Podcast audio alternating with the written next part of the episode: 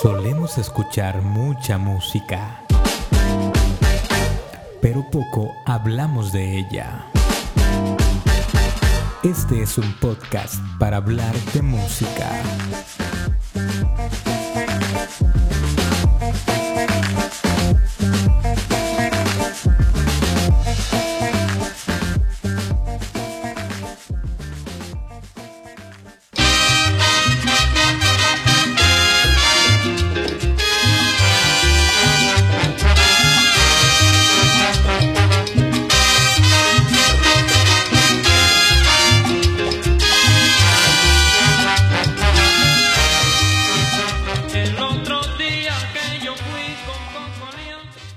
Palabra salsa, si bien había sido utilizada anteriormente en la música cubana o por algunos de los músicos neoyorquinos, se utilizó comercialmente por primera vez en Venezuela, cuando Federico y su combo publicó en junio de 1966 su disco Llegó la Salsa.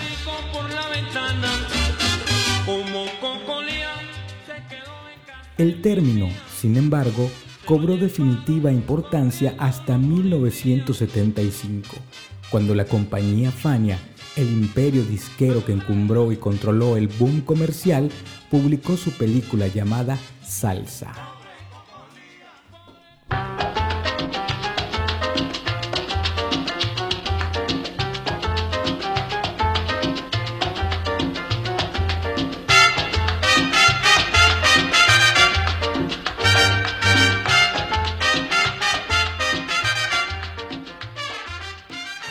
Hablar de la Fania hay que remontarnos al año de 1964, cuando el empresario ítaloamericano Jerry Masucci y el flautista dominicano Johnny Pacheco fundaron el sello en la ciudad de Nueva York.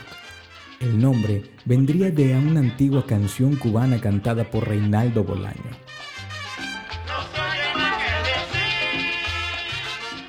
Después de lanzar a sus primeros artistas, como la orquesta Harlow, Bobby Valentín, Willy Colón y un joven llamado Héctor Pérez, quien después cambiaría su apellido por Labo, en 1967 dieron origen a Fania All Stars.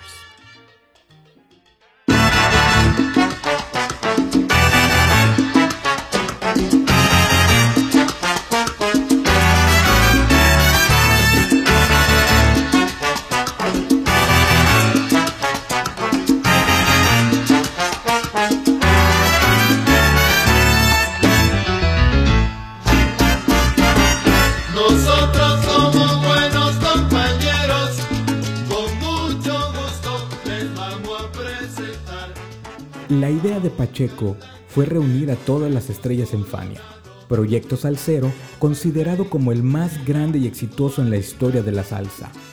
Pacheco logró lo que tanto deseaba, reunió las voces de los más grandes representantes de la música latina del momento, entre ellos el mismo Johnny Pacheco, Cheo Feliciano y Héctor Lavoe, entre otros. La Fania All Stars marcó toda una revolución cultural.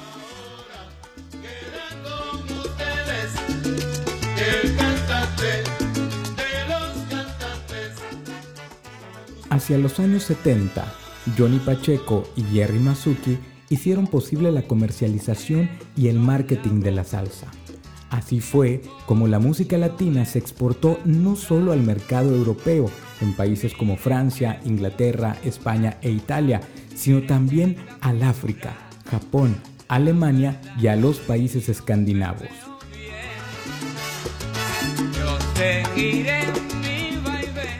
La Fania marcó un antes y un después en la historia de la salsa con sus conciertos en los cinco continentes, los cuales dieron a conocer este género musical con los más grandes artistas del momento.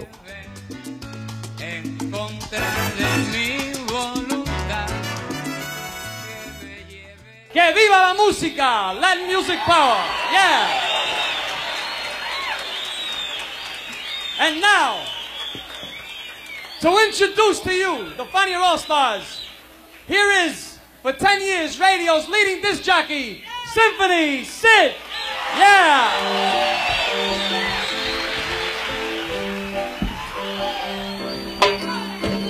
Very good evening, ladies and gentlemen.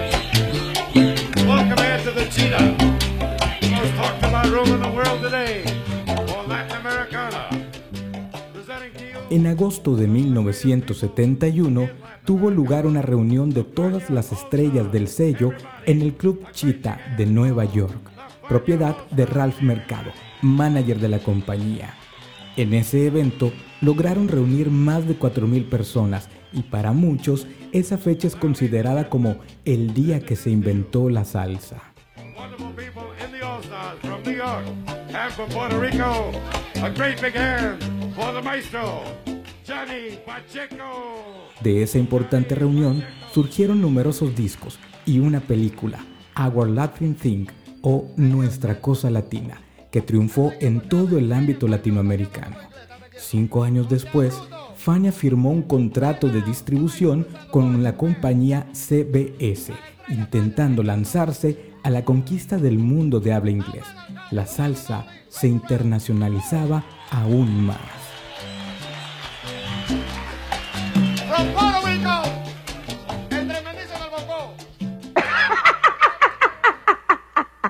Mi negro, mi, mi negro, mi. Es un varón. mi negro, mi, como yo quiero a mi negro, mi. Tan bueno que es. Oh, es un varón. Oh, y como toque ese muchacho. Oiga, qué bendición tan grande. Oh, mi. Omi, tu nombre es Omi. Que Dios te bendiga, Omi. Y para ti va esta canción.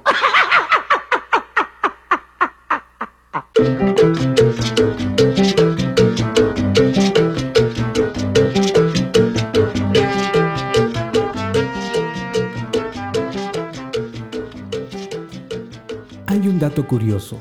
Cuando Larry Harlow, pianista judío, músico radicado en la ciudad de Nueva York, publicó su ópera salsa Omi en 1972, un disco que contaba la historia de un niño ciego, sordo y mudo, pero con un increíble talento para la percusión. Una respuesta evidente a Tommy, la ópera rock de Who, de 1969. La relación entre la salsa y el rock era evidente una vez más.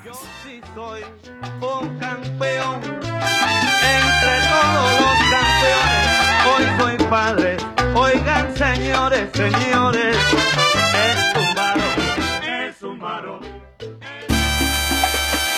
Vaya Venezuela, Panamá, Puerto Rico, Nueva York, Miami, Eri Martínez y su mandeba.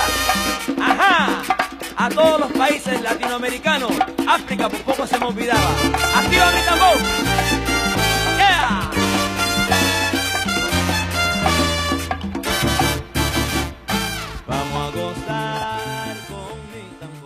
En agosto de 1973 lograron reunir a 45 mil personas en el Yankee Stadium.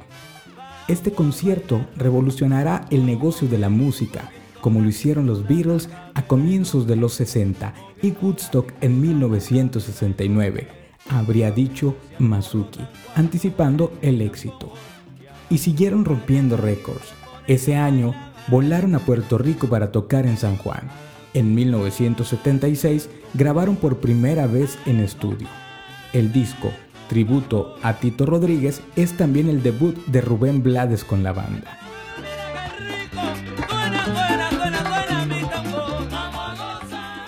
Luego llegaron a Londres, París, Barcelona, Tokio y Yokohama. En 1977 fue el célebre encuentro en el Madison Square Garden junto a Ismael Rivera, Maelo.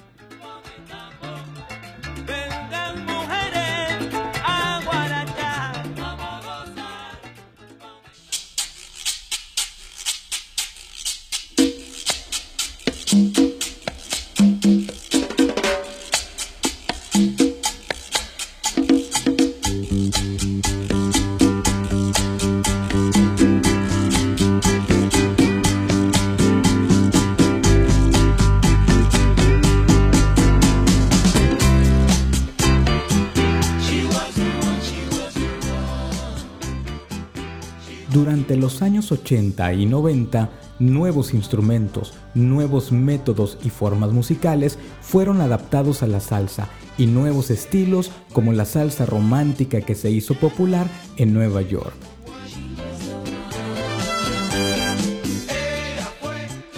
Esta nueva manifestación de salsa pronto fue asimilada por artistas boricuas como Frankie Ruiz, Mark Anthony, Eddie Santiago y cubanos como Dan Den.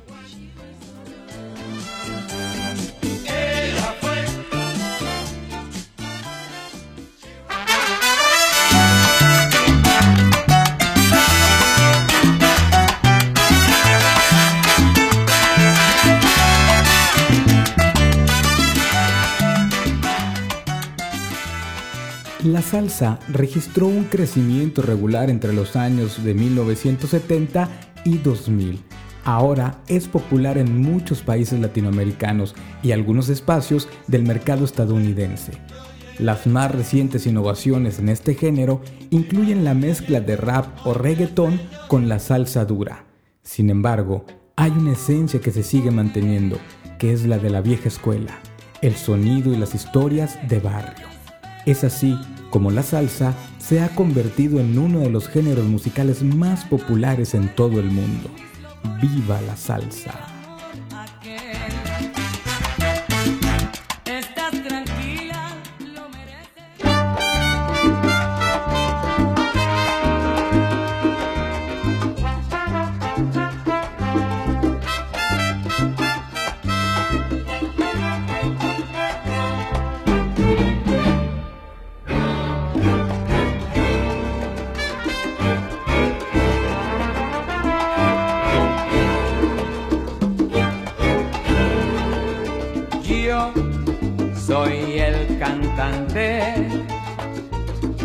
Que hoy han venido a escuchar lo mejor del repertorio. A ustedes voy a brindar y canto a la vida de risas y penas, de momentos malos y de cosas buenas. Vinieron a divertirse pagaron en la puerta. No hay tiempo para tristeza, vamos cantante, comienza.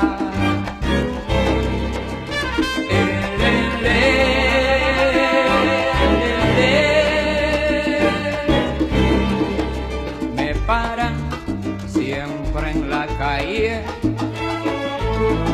mucha gente que comentar.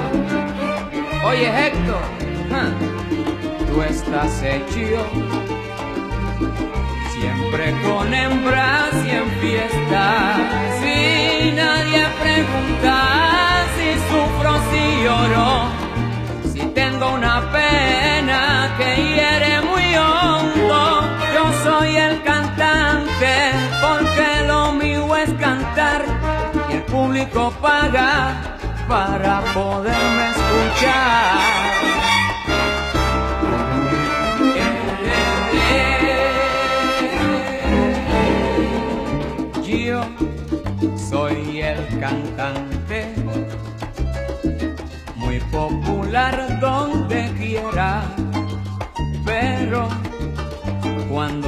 Se acaba, soy otro humano cualquiera y sigo mi vida con risas y penas, con ratos amargos y con cosas buenas. Yo soy el cantante y mi negocio es cantar y a lo que me siguen mi canción voy a brindar.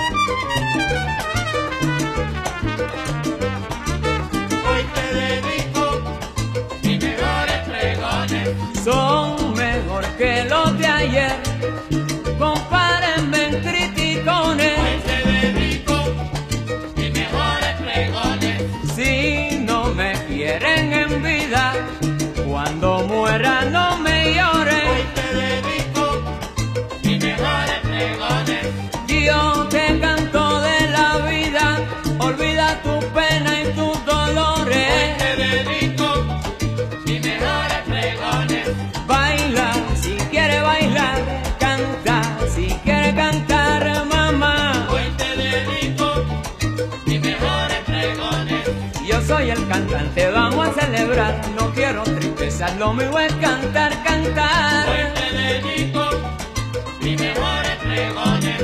El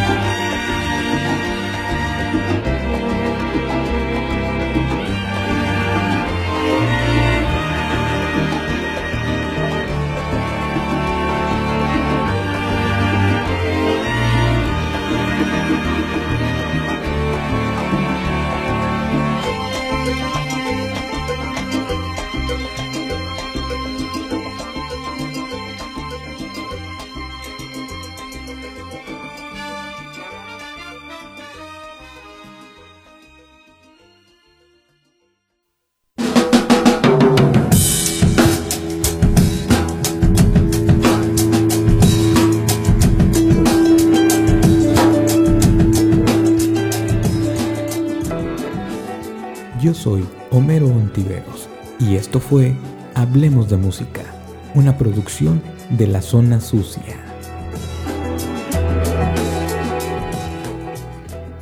Nos escuchamos en un próximo episodio.